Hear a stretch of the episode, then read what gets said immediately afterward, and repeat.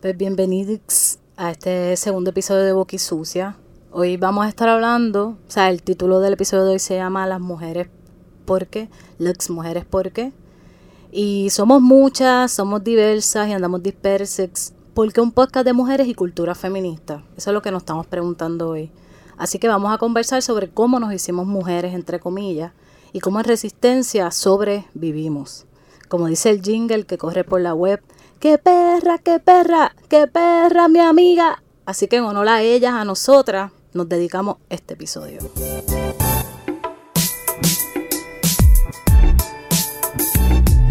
Hey, F, Y Betún, dos chamacas que queremos ser felices y pasarla bien.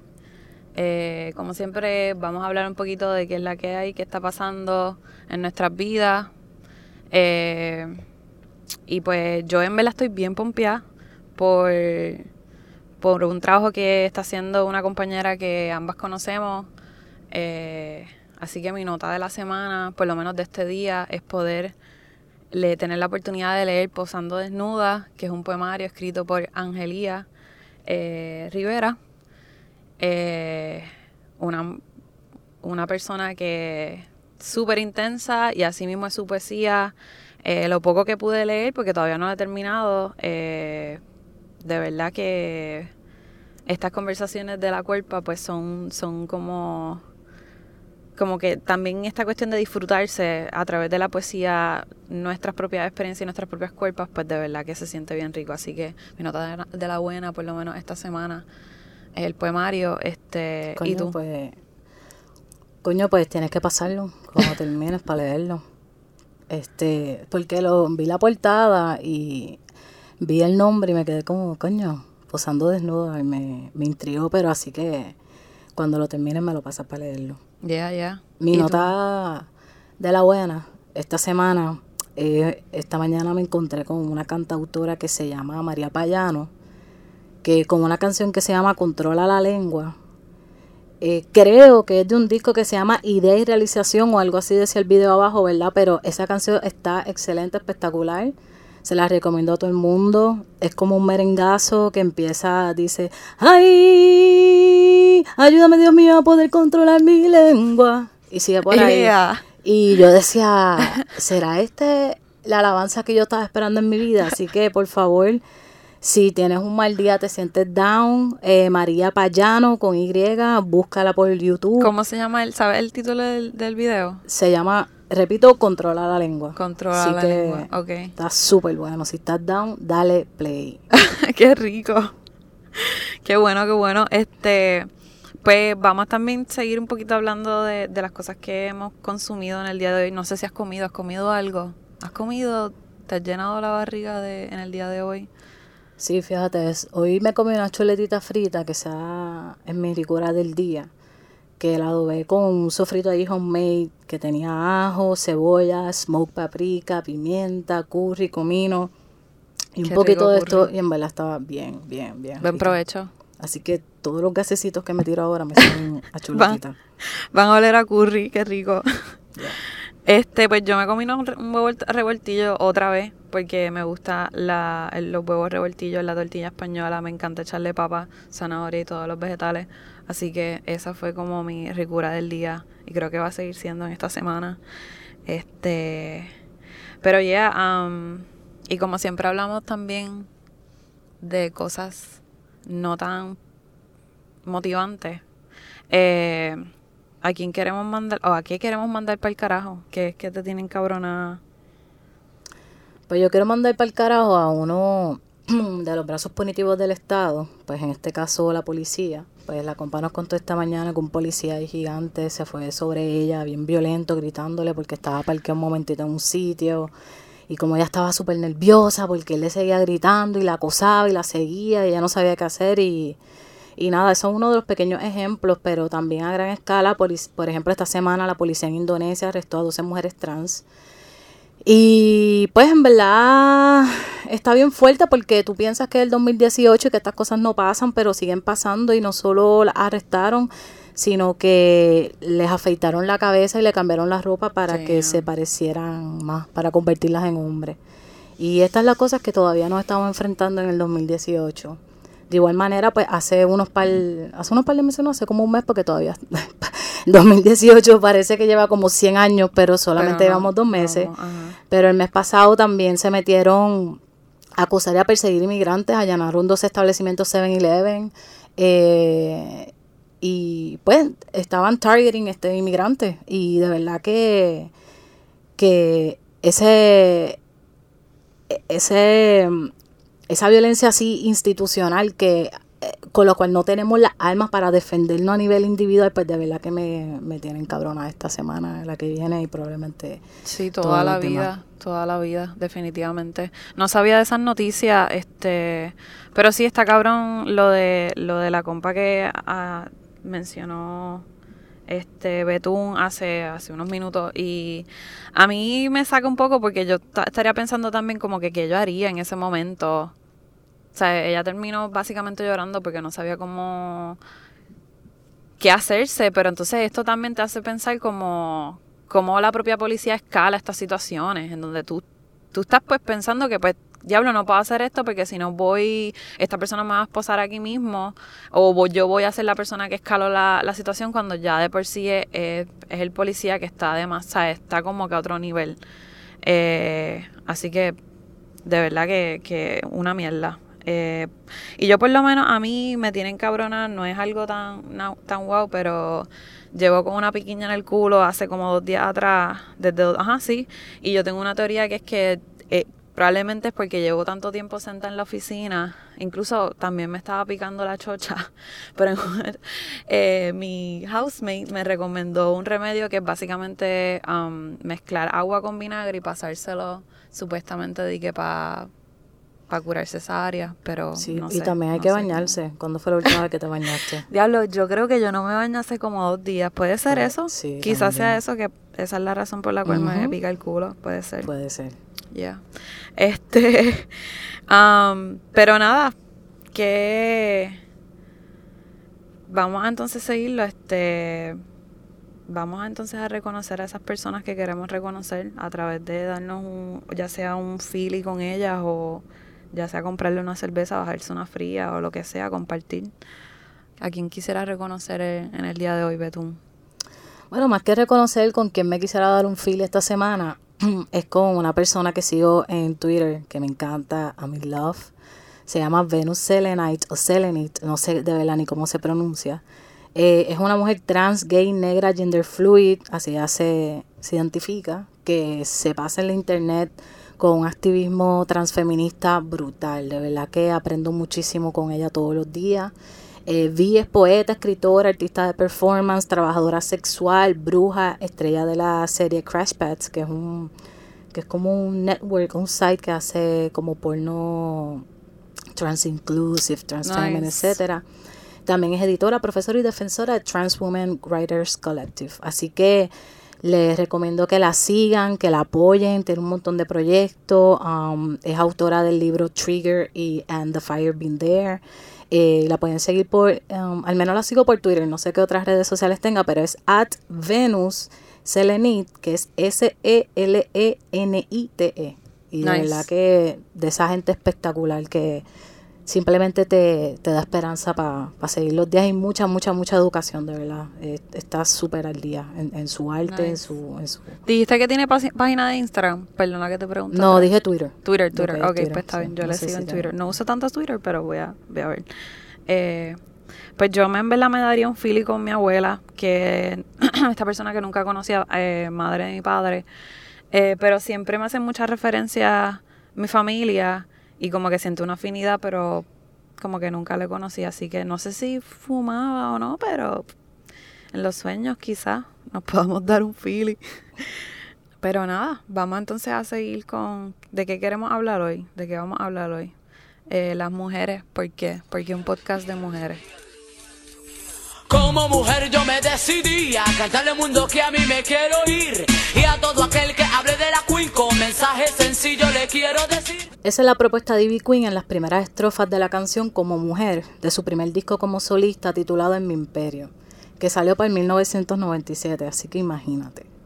La Queen está clara que ser mujer está cabrón, que nuestro contexto es diferente y ella te lo quiere contar, hacerte parte de su historia, viste, si la macharranería te lo permite.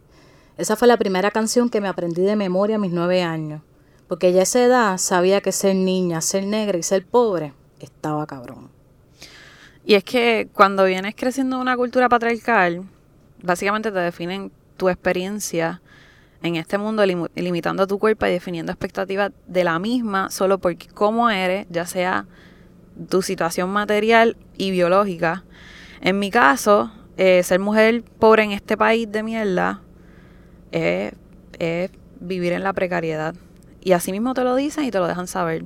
Que no puedes sostenerte a ti misma, que vivas con miedo, que no confíes en otras mujeres y que no seas intencional respecto a tus deseos, tus ganas, tus pasiones, que no eres fuerte ni bravucona, que no te asocies ni te organices, que no cuentes tu historia, ni que verbalices las cosas como las sientes, ni cómo pasaron, ni cómo te afectaron. Pero si algo me he dado cuenta y me sigo dando cuenta poco a poco, ¿verdad? Mi proceso es que hay que empoderarse de los medios, tomarlo y decir, para el carajo, llegó nuestro momento y vamos entonces a celebrarnos. En este episodio queremos resaltar las siguientes iniciativas feministas también. Y aclaramos nuevamente, esta gente no nos da chavo, tal vez no están de acuerdo con nosotras ni nos apoyen, pero queremos resaltar estas iniciativas feministas. Eh, Picara Magazine, que es un proyecto de periodismo feminista desde el País Vasco, en sus propias palabras se describen a Pícara como un guiño hacia la feminidad subversiva, que encajaba con la idea de transmitir un feminismo joven, fresco, transgresor, feliz, alejado del estereotipo que sigue pesando sobre quienes luchamos a favor de los derechos de las mujeres. Hashtag boom. Yeah. También queremos reconocer el eh, programa de apoyo a las mujeres. El programa se llama Siempre Viva. Están ubicadas en la UPR de Mayagüez y eh, básicamente trabajan desde una perspectiva feminista. Ayudan a participantes sobrevivientes de violencia y a su familia a salir de patronos de violencia de género, enfocándose en cómo ¿verdad? podemos, a través de nuestra potencialidad eh, y de las participantes, podemos lograr la autosuficiencia Hoy día, hablar de mujeres y feminismo está en boga. Vemos como en Netflix las últimas series de mayor rating han sido aquellas que narran desde alguna perspectiva las experiencias de las mujeres. Por ejemplo, Jessica Jones, Grace and Frankie, 13 Reasons Why y ni hablar de la tan controversial Orange is the New Black, donde se presentan las experiencias de mujeres a través de un espectro más diverso de los géneros, las sexualidades, las nacionalidades, las razas, las etnias, las religiones como por ejemplo la butch o bucha, como le decimos acá, las queer, las latinas, las lesbianas, las santeras, las bisexuales, entre tantas otras. Y al fin se incluyen en el mainstream media a las mujeres trans a través de un personaje interpretado por Laverne Cox, una mujer negra trans. Pero en los tiempos de Ivy Queen, en los tiempos de nuestras madres, incluso cuando muchas de nosotras crecíamos, ser mujer era ser de la casa de los silencios, las virginidades y las complacencias. Y ser feminista era cosa de locas, putas y lesbianas. Así nos decían todavía en el 2010. Y por eso eh, es importante que nuestras prácticas feministas resulten en un contenido que pueda desmitificar todas estas pajas mentales del patriarcado, todas estas pajas mentales que después se vuelven bien, bien tangibles y bien violentas. Eh, es decir, ¿verdad? Que recuperemos nuestros saberes y nuestras existencias diversas, como bien dice, na, eh, disculpe Betún, eh, porque pues esto de ser, decir que ser mujer es ser de la casa de los silencios, es básicamente eh, un ejemplo de cómo este sistema opresor que beneficia a, estas masculinidades tradicionales, a esto de, ser hombre, whatever that means, pues ha sistematizado el silencio en, en todas las mujeres y en todas las personas queers básicamente esto es un, mecanismo ¿no? de control de nuestros cuerpos, de nuestras prácticas y nuestras vidas. Y pues yo digo que a veces se usa este término de eh, cultural appropriation en otros casos, pero yo digo como que esto es apropiación cultural, esto es básicamente un robo cultural que nos están haciendo. Y podemos pensar como en varios ejemplos que podemos discutir y quisiera comentar aquí, por lo menos de mi experiencia este que he podido, que he visto. Recuerdo cuando estaba viendo este documental que se llama The Business of Being Born por Avia Epstein, no sé cómo pronunciar su apellido, pues, si lo dije mal, pues whatever. Eh, podemos ver cómo se controla el proceso de gestación de personas que paren y, personas gestantes en la industria de la medicina, que sabemos que es una industria liderada mayoritariamente por hombres, doctores ricos y blancos. Eh, entonces, cómo los intereses de este sector van por encima de todos estos cuerpos eh, y cuerpos que gestan y o no se tiene en consideración, ¿verdad? estos procesos biológicos, como que se descarta totalmente, se, se pauta, se ponen estos horarios y estas fechas que tú tienes que como que básicamente dar a luz, ¿sabes? Tener, básicamente exacto, tener este proceso. Y pues, pues está cabrón. E incluso pensar que tenemos que organizar la sociedad en este binario eh, hombres, mujeres, pues es una de las estrategias más violentas que la reproducción de este sistema, ¿verdad? Del machismo, eh, pues ha llegado a naturalizar a través del discurso. Porque la realidad es que se están obviando unas variaciones sexuales y unas variaciones hormonales, incluso a nivel cromosómico y corporal de, de muchas experiencias. Eh, también, pues, eh, obviamente en ese proceso se obvian, ¿verdad? Ciertas identidades que que nuestros cuerpos asumen, ¿verdad? Entidades que no necesariamente son binarias, sino entidades queer, disculpe, identidades queers, trans, y, ¿verdad? Y entre otras que sabemos que, que existen en nuestra sociedad y en nuestras culturas. Así que pues, nada, el patriarcado es un sistema que básicamente te dice cómo tú tienes que ser, qué género tenemos que asumir, cómo se deben ver nuestros cuerpos, cuán largo tenemos que tener el clítoris, si tenemos que tenerlo o no, si deberíamos parir o no, con quién podemos chingar, qué trabajos tenemos que asumir y en qué espacios y lugares tenemos que estar. Entonces te dicen, pues, tienes que ser hombre o mujer, eh, tienes que tener un cuerpo masculino o, ¿verdad?, femenino. Eh, tu, tu clítoris se debe ver de esta forma porque así se ve normal. Eh, aunque nuestro cuerpo, nuestro cuerpo sea intersex. Eh, tenemos que parir por cesárea o a la, ¿verdad? a la hora del día que diga el doctor. Eh, o incluso nos dicen que tenemos que parir porque para eso vinimos al mundo. solamente podemos chingar con un hombre, según todas las religiones de los hombres, y pues asumir trabajos de la casa o de asistencia. se nos asigna, ¿verdad? Incluso si pensamos como esta cuestión de, del género y los espacios en que estamos, esta cuestión de constantemente estar entre la casa, el supermercado, la cocina, eh, la iglesia, ¿verdad? Y estas regulaciones son problemáticas porque niegan nuestra posibilidad, porque no estamos, la realidad es que nuestra experiencia no está regida en estos modelos binarios. Entonces, pues dentro de eso, ¿verdad? Hay que pensarnos como que en dónde estamos las, las personas queer, las personas trans, las mujeres. Eh, y también reconocer que sin nuestro trabajo, porque estamos, ¿verdad? Somos parte de, esta sociedad, de este sistema, eh, también vernos cómo el sistema se, se apropia y se, se, lucra de nuestro trabajo. Porque la realidad es que estamos en todas partes. Nuestro trabajo básicamente es la, la base, ¿verdad? De ese lucro eh, de este sistema.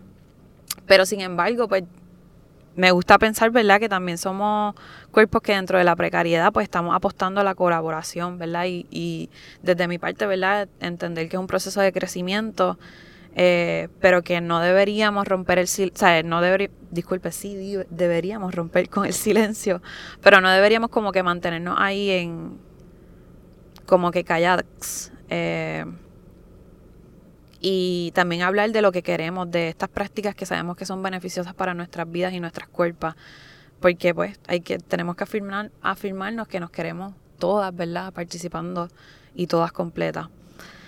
Eh, así que a mí me tripea, ¿verdad? Como Betún estaba mencionando todas estas series con lo problemáticas que son, pero también resultar, ¿verdad? Estos contenidos que que pues reconocen nuestras vidas y nuestras experiencias y como sé que está sucediendo en otras partes del mundo, otras iniciativas feministas, otras personas que también se están organizando para tirar ese contenido. Eh, y yo creo que también como reconocer eso como, como es, por eso somos feministas, eh, porque queremos recuperar lo que nos deben, este, recuperarnos nosotras mismas, nuestras simbologías, nuestras espiritualidades, en nuestras vidas. Quisiera como tirar la pregunta de, de por qué ¿por qué mujeres? O reiteramos otra vez, ¿por qué hacer un podcast de mujeres? Porque la realidad, por lo menos, no sé si quiero como este, contestar la pregunta primero y después eh, que tú quieras como compartir algo, pero pues porque de otra forma no nos van a escuchar, como que no tenemos otro, otros espacios, otros medios que necesariamente estén gestionados por nosotros para, para hablar de lo que queremos hablar. ¿Qué piensas tú? Nada, a mí me gusta más conversar que contestar preguntas, así que quería tal lo que se había dicho anteriormente de las cuerpas y todo este proceso. Eh, por ejemplo, con el documental La Operación, que fue un documental que lo llegué a ver ya en la universidad, que me, que me cambió mucho mi perspectiva sobre el, rol de las mujeres en la historia y cómo... Porque siempre escuchamos mucho de la esclavitud, escuchamos de lo... De lo ¿sabes? De cómo llegaron los esclavos a, en este caso a Puerto Rico, la distribución, el trato de las mujeres, pero, ¿sabes? Como que cuando llego a la universidad que veo que el trato a las mujeres, por ejemplo, históricamente también ha, ha, sido atado a la violencia en momentos tan modernos como lo fue para el tiempo de la, de la operación Mano a la Obra. Entonces este, este documental hecho por Ana María García, creo que fue para el 82, pues ella presenta cómo en Puerto Rico fue que se prueban por primera vez las pastillas anticonceptivas, eh, que un tercio de las mujeres había sido este, esterilizada, todo el proceso, que la pastilla anticonceptiva era 10, 20 veces más fuerte de lo que es ahora. Y esas mujeres narran desde su experiencia cómo ella se sentía, cómo le afectaba los mareos que le daba, cómo le afectó la operación, casi algunas se mueren. Eh, y dan un montón de datos, pero a mí escuchar la historia de las mujeres, desde cómo ellas experimentaron ese proceso histórico, en el cual puede haber un montón de estadísticas, pues wow, me, me resultó bien chocante. Y yo creo que eh, de ahí eh, puedo partir a decir por qué hacer un podcast de mujeres. Yo diría por eso, porque para hablar de los temas que queremos hablar, cómo los queremos hablar desde nuestra experiencia más importante, que yo creo que ha sido silenciada, que ha sido normalizada, que ha sido simplemente otorgada ciertas figuras específicas en, en unos momentos específicos y no necesariamente se ha pluralizado como, como aparentaría uno o como uno pensaría, el que al vivir en una democracia surgiría, pero no ha sido así. Así que yo creo que es un momento de contar nuestra historia, de rescatar esos saberes y no tal vez rescatarlos, recuperar, pero de, de priorizarlos, de volverlos a estudiar, porque no, hemos estado, hemos estado un poco alejadas, hemos estado eh, casi secuestradas nuestra, nuestra memoria, nuestro, nuestros saberes, nuestras riquezas. Y, y también para darnos cuenta de que no estamos solas, este, vemos ahora mismo el contexto político, social, económico, colonial, mundial, global. Y dime tú si no hacen falta plataformas feministas con un movimiento como el Me Too, por lo más blanco y vulgués que sea, aunque haya comenzado por una mujer negra, vemos el whitewashing y cómo simplemente como estas mujeres tienen el control de los medios, el control este, económico, pues, pues pueden, tienen la plataforma para hablar de que ellas quieran como ellas quieran y simplemente eh, jalar todo un movimiento que viene de unas bases y convertirlo en otra cosa. Yo creo que a las mujeres también aquí en Puerto Rico en la izquierda nos ha pasado mucho lo mismo, que hemos sido arrastradas por los temas de del colonialismo, de la lucha nacional y hemos sido obligadas a dejar de hablar de los temas del feminismo incluso cuando dentro de nuestros propios espacios de lucha estamos siendo violentadas y no podemos ni siquiera relacionarnos saludablemente. Eh, así que yo creo que de todos los espacios es necesario que hayan espacios feministas, transfeministas para hablar de estos temas, no solamente las mujeres organizadas en una esquina, sino que, que sea nuestro quehacer, porque de verdad no, está, no hay sitio que yo haya estado donde no, donde no haya más de cuatro mujeres, cuatro personas no binarias donde la violencia de género no sea el tema del momento. sí, siempre se habla. Y también este y quisiera, yo lo que quiero comentar de lo que dices, también como a veces me cuestiono que también incidimos aquí en Puerto Rico de, incluso dentro de esta cuestión de organizarse a nivel feminista, como a veces incluso excluimos o no tenemos en nuestras conversaciones también cuestionar esto de que, que esto de ser mujeres, ¿me entiendes? Este, porque también veo aquí por lo menos y que y sucede en otros lugares, pero esta cuestión también de hablamos de mujeres, pero entonces en nuestros discursos a veces reproducimos el binario, ¿me entiendes? Como, como también podemos romper un poquito fuera de ese, de ese binario.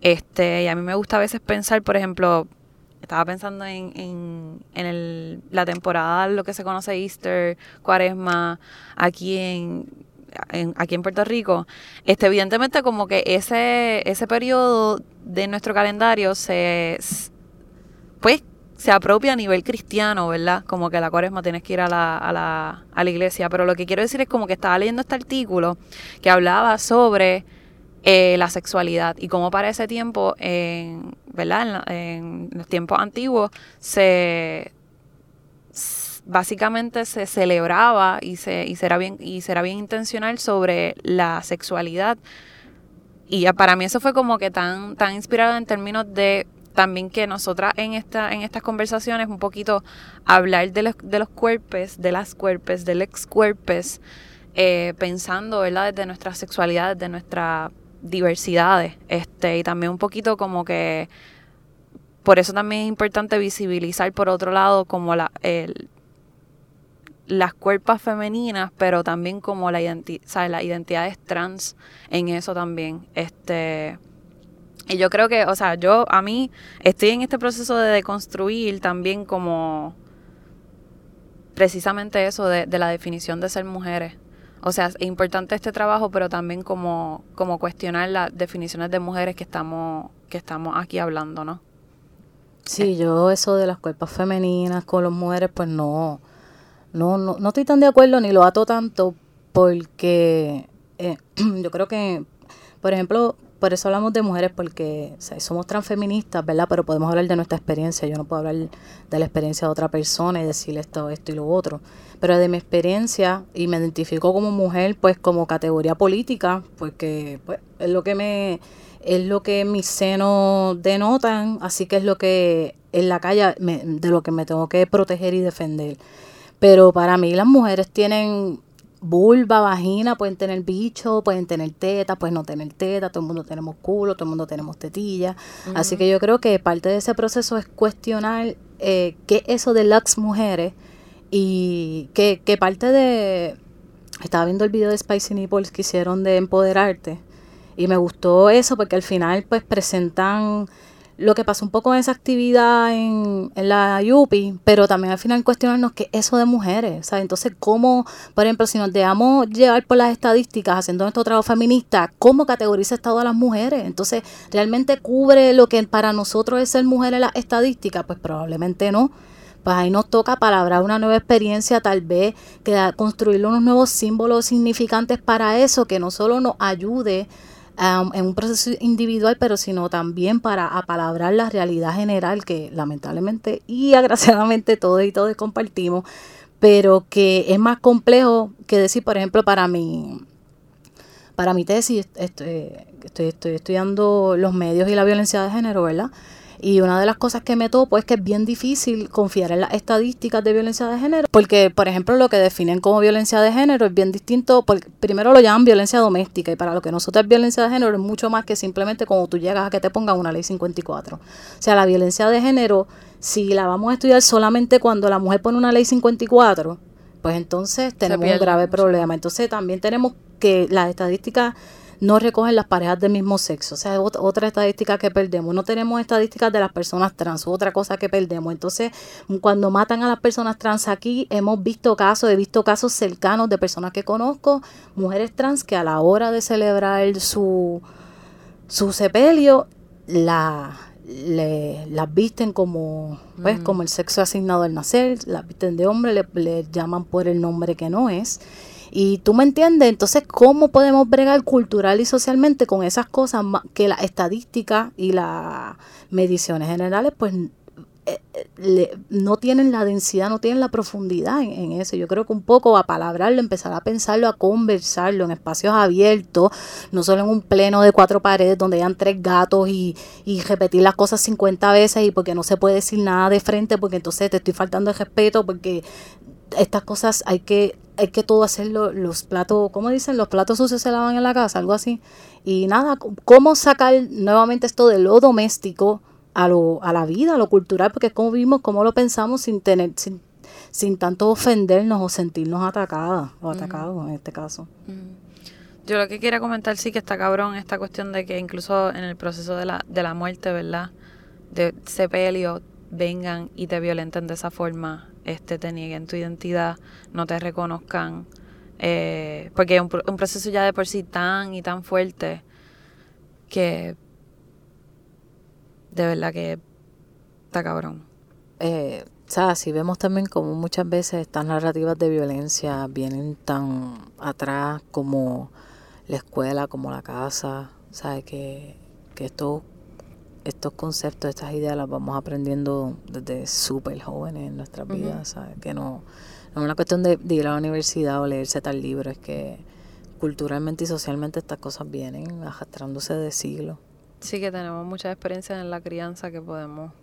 Bueno, exacto, y antes de nosotras que, que aprendemos de, de la cultura, que es bien machista. Eh, no sé, o sea, tú en qué, en qué momento que puedas así como pensar en un, en un en un ejemplo de esto, de cuán de que ajá, como que nacimos en esta cultura y, heredamos esta, estas, todas estas prácticas y toda esta todo este peso eh, machista como que no, no sé que ¿Cuándo fue que tú aprendiste? ¿Cuándo tú puedes decir Ahí lo que yo digo de la cuestión entrevista estilo al rojo vivo. ¿Sabes? Porque entonces de repente estás diciendo algo y después viene como una pregunta como que... no, este... Sí, más que como pienso y que ese primer momento de mi vida, ni aquel lugar donde fue el primer beso. ¿Sabes? Como, ¿sabes? Que está, yo, ¿sabes? Lo que queremos decir, ¿verdad? Lo que estamos, yo creo que un poco lo que estamos recapitulando es que muchas de estas, de estos marcos del género, de estos, de estos fragmentos, porque son pedacitos así que vamos construyendo de nuestra identidad, vienen socialmente y culturalmente arraigados a unas tradiciones históricas de un montón de tiempo que anteceden mi madre, mi abuela y mucha gente y que, se, que todavía perduran en muchas prácticas culturales y que son tan violentas, este, incluso que te afectan después de la muerte, ¿sabes? Que no, no estamos exentos a garantizar nuestra libertad, incluso cuando, cuando estamos muertos, muertas, muertes. Y, yo creo que un poco de ese, de ese sea, no, más que análisis de, de, esa violencia en nuestra conciencia colectiva es parte del proceso. Yo creo que como generación nos toca atender, ¿sabes? Pero de que ya. Y ahora, y tú diciendo eso, ahora estoy pensando como yo nunca, si yo, si yo muero ahora mismo, ¿sabes? Como que estoy pensando en el ritual que yo no sé ni par, si yo no tomo decisiones sobre cómo, qué van a decir de mí, quién yo soy en ese funeral y así sucede con un montón de personas. Mi mejor amigo del alma, desde segundo grado hasta noveno, lo jodían. Hoy le llaman bullying por ser amanerado y usar pantalones apretados, lo que aparentemente es equivalente a ser gay. Por lo que le gritaban pato o maricón y le hacían muchas veces la vida imposible. Yo siempre lo defendía porque honestamente no entendía cuál era la mierda. Además era mi cómplice de vida, mi lealtad era con él, conmigo, con los rarox. Claro, porque yo también me llevé lo mío por ser negra, mujer y ser más rápida y ágil que todos los nenes de mi grado.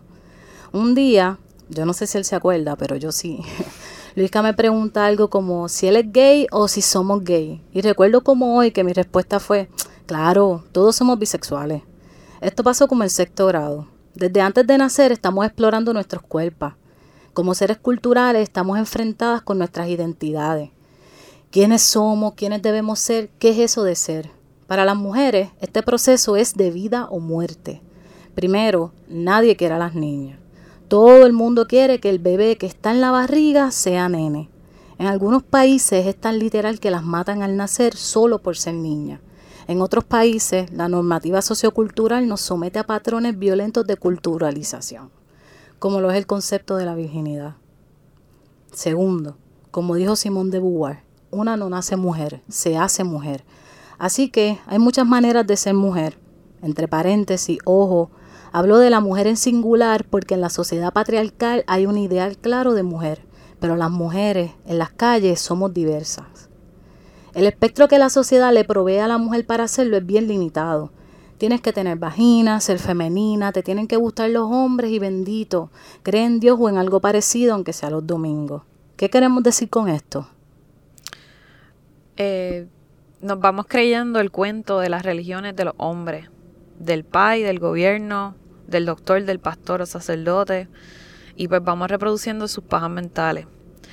si tú buscas fotos de mías de high school, eh, en ese momento de mi vida, ¿verdad? Yo pues obviamente asumí este mecanismo de asimilarme al espacio donde estaba, en esta escuela privada, católica, casi rural, en donde la mayoría de mis, no quiero decir, no quiero generalizar, ¿verdad? Pero eh, compañeros y compañeras de clase eran eh, hijos de, de, abogados, doctores o profesionales. todas las chamacas tenían pelo lacio y pues estoy pensando como, como uno de mis mecanismos para asimilarme, ¿verdad? De chiquita que muchas veces no entendía que, que lo estaba haciendo porque básicamente fue mi mamá que, quien me enseñó a hacerlo, fue alisarme el pelo. Y pues para mí fue un ritual bastante doloroso que yo pensaba que era natural, pero pues si no lo hubiese hecho, probablemente en la escuela me decían que era una brujita por mi pelo rizo. Este, y nada, como que también me fui eh, pues normal, uno se pone de tacones, se pone ropa que no es que esté mal, pero es esta cuestión también de inconscientemente tú, ¿verdad? Te ascribe a ese, a ese, esa forma de presentarte, a ese género. Eh, pero, según, pero aún así me llamaban intermedia, lesbiana y rara, rarita, porque di que jangueaba un montón con una de mis mejores amigas. O sea, ¿qué carajo? No, no voy a janguear con ella entonces. O sea, no hace sentido. Eh, también recuerdo que tuve como mis temporadas super emos y ahora lo pienso y es como esta, estos momentos en los cuales yo me sentía súper depresiva porque I did not want to fit in o no me sentía cómoda. So como que también como esa, esa pelea entre querer participar de ciertas prácticas de, este, de mi género, el que puedo asumir o puedo como rechazar. Este, incluso también recuerdo, por ejemplo, como estaba en una escuela católica, creerme la, el cuento de Jesús, pero básicamente argumentar que la única forma en que yo podría creer en esto era porque esta, esta identidad tenía que tener sentido del humor, porque si no, no. Este, y pensando también como en la escuela, como un proceso, este espacio de socialización, una escuela católica, como también pues fue expuesta a esta eh, a estos retiros espirituales en donde una termina llorando como si le hubiesen matado a un familiar. O sea, estas cuestiones de que, ¿verdad? Me creí el cuento. Eh, entonces yo me pregunto, ¿verdad? ¿Para qué? ¿Para qué? ¿Sabes qué? En estos procesos que yo aprendí sobre mí misma, sobre lo que a mí me hace feliz, sobre mi propio bienestar, sobre mi propio cuerpo. Y pues poquito a poco, eh, ¿verdad? Eh, entrando en otros espacios me di cuenta cuán jodido es que se apropien de tu, de tu imaginario, de tus intereses, y que básicamente te estén imponiendo toda esta retaila de pajas mentales que solamente, ¿verdad?, es para reproducir lo mismo, la misma violencia patriarcal. Así que pues cuando entré a la universidad dejé de alisarme el pelo eh, y me vestí como me quería, me daba la gana. Eh, pero también como que ahí fue que me fui interesando un poquito más en, en leer un poquito de historia y y de ser un poco como curiosa con respecto a eh, la vida de, mujeres en la historia. Eh, así que un poquito como que fui cuestionándome el sentido común, lo que llamamos el sentido común. Eh, pero sí, o sea, básicamente así como pensando en estas cosas que, nos, que repetimos a veces y que nos cuestionamos, que nos creemos el cuento, que hemos estado en ese, en ese proceso, todo depende de nuestra personalidad, pero a mí, o sea, yo estuve, reconozco, un tiempo bastante... Y a, veces incido en ciertas cosas, pero recuerdo que exacto en la high me creía esta cuestión de que no podía, qué sé yo, abrir la, la tapa del bonete del carro porque no sabía de mecánica o no me iba a gustar o... Eh, entre otras cosas, no sé tú, pero qué cosas tú pensabas que no podías hacerlo o te creías el cuento de que las mujeres no pueden hacer esto o no son así o Pues yo creo que empezaría por la cuestión de la virginidad. Yo me acuerdo que, wow, eso era una cosa como que, mira tú, jala casqueta, mamá, coge por todos lados, pero que no te rompan esa telita. Que de verdad que a mí me... Mm, entre el temor a Dios, porque entonces Dios está en todas partes viéndote en todo momento. Entonces o sea, era como que todo en la adolescencia era como una contradicción entre tus hormonas, tu vida, tu cuerpo y tus deseos, pero es bien fuerte.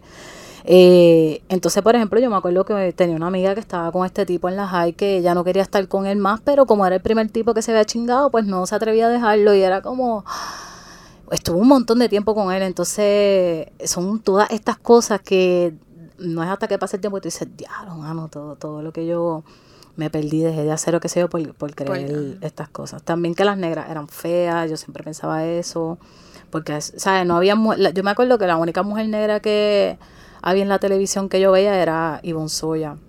Y yo decía, cuando grande yo quiero ser Ivonne Soya. Entonces cuando me enteré que Ivonne Soya jugaba voleibol, yo estaba como que no, yo...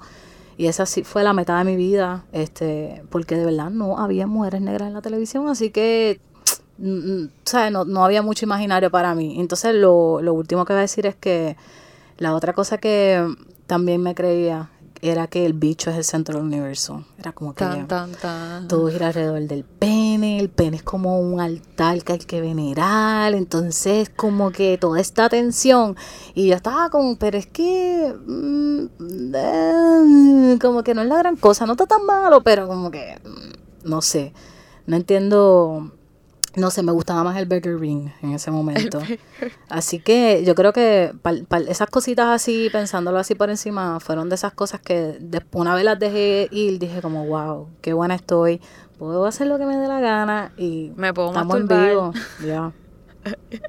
yo también, hasta que me di cuenta, o sea, yo también pensaba que el bicho era el centro del universo hasta que me di cuenta que me podía masturbar. Eh, pues nada, otra cosa, otro ejemplo, ¿verdad? De que nos dicen eh, a nosotras las mujeres, eh, y si pensamos en los tiempos de Ivy Queen, es que ser rapera era cosa de hombre. yo quiero bailar, tú quieres sudar y pegarte a mí, el cuerpo rosado. Yo te digo si tú me puedes provocar, eso no quiere decir que pa' la cama voy. Mis feminismos conocieron primero a Ivy Queen que a Julia de Bulgo. Que esto no le parezca extraño a nadie. Como auténtica mujer del sur, el dembow es lo que me mueve. Ivy es una mujer boricua del pueblo de Añasco y cuya lírica viene sonando en el underground desde los 90. El rap de la Queen siempre nos ha puesto a gozar, nos ha dejado claro que a la hora del perreo las mujeres somos las que mandamos y que en un país tan machista una mujer con voz es más peligrosa que las escuadras de Alejo Maldonado y que en un género tan misógino hay que hablar de otras cosas que no sean el bicho de arcángel. La letra de la Queen es fiel a ella, a su historia y a su visión de mundo. Lo que le ha costado a la Queen estar donde está, ser la única mujer de la cual se habla en el género, Soaring the Flow, nos, nos, lo cuentan las canciones como vendetta y que se jodan. Yo hago que los machos prendan a mi nombre un leño, que se mojen en sus sueños pensando que son mis dueños. Yo hago que las mujeres se me llenen de grandeza y que revienten las cabezas sin la mínima pereza. Soy de la calle, mira,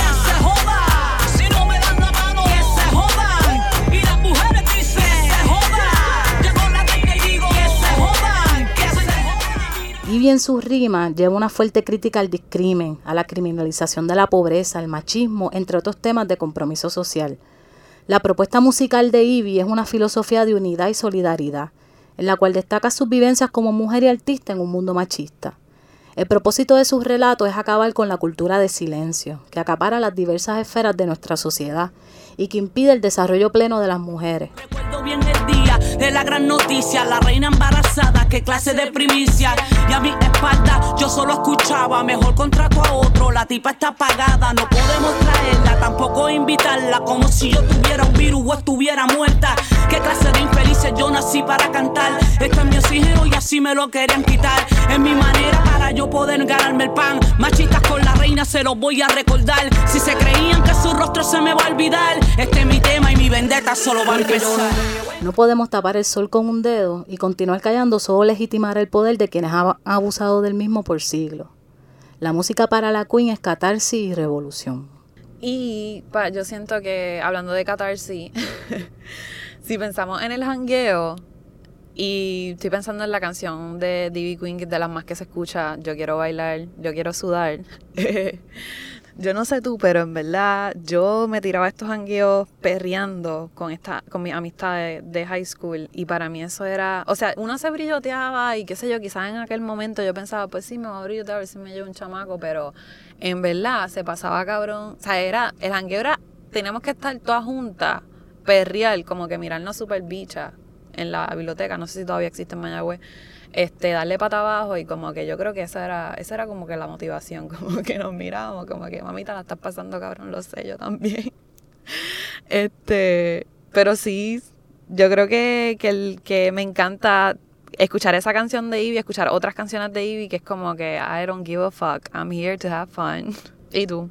Pues yo soy de Guayama, así que yo vengo perreando, yo creo que desde que nací. Y yo sé que para mucha gente el tema del reggaetón es bien complicado, como a las mujeres le puede gustar esta, esta música tan de esto, tan lo otro, tan misógina, tan violenta.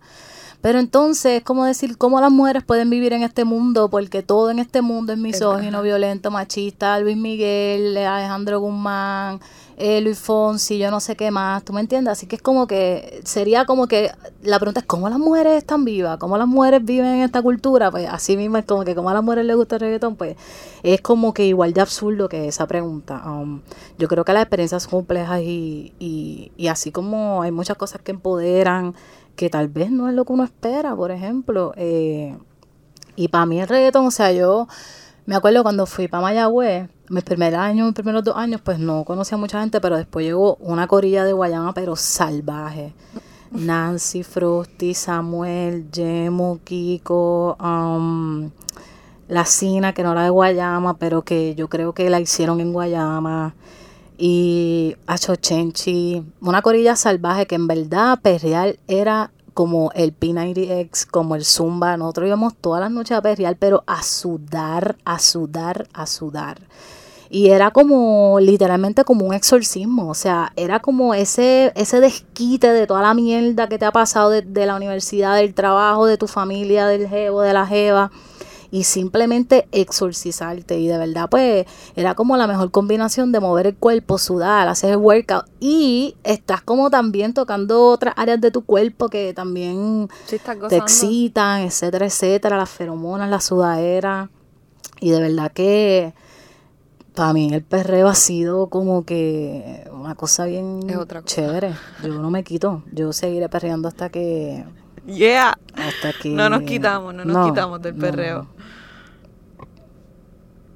Pues así hemos llegado al final de este segundo episodio. Espero que haya estado súper mejor que el primero. Yo ahora me, sí, ya liberé un poco de, esa cosa que se quería apoderar de mí. Eh, así que gracias, gracias por escucharnos. Por favor, nos escriben a bokisusix a gmail.com. Podcast a gmail.com. Exacto, ese es el correcto. Y seguimos y esperamos. Nos vemos coming soon. Estamos todavía viendo a ver cómo vamos a sacar esto, pero estamos haciéndolo. Y esperemos que, nos escriban, please, y queremos escucharle y leerles, por favor. Un beso y un abrazo.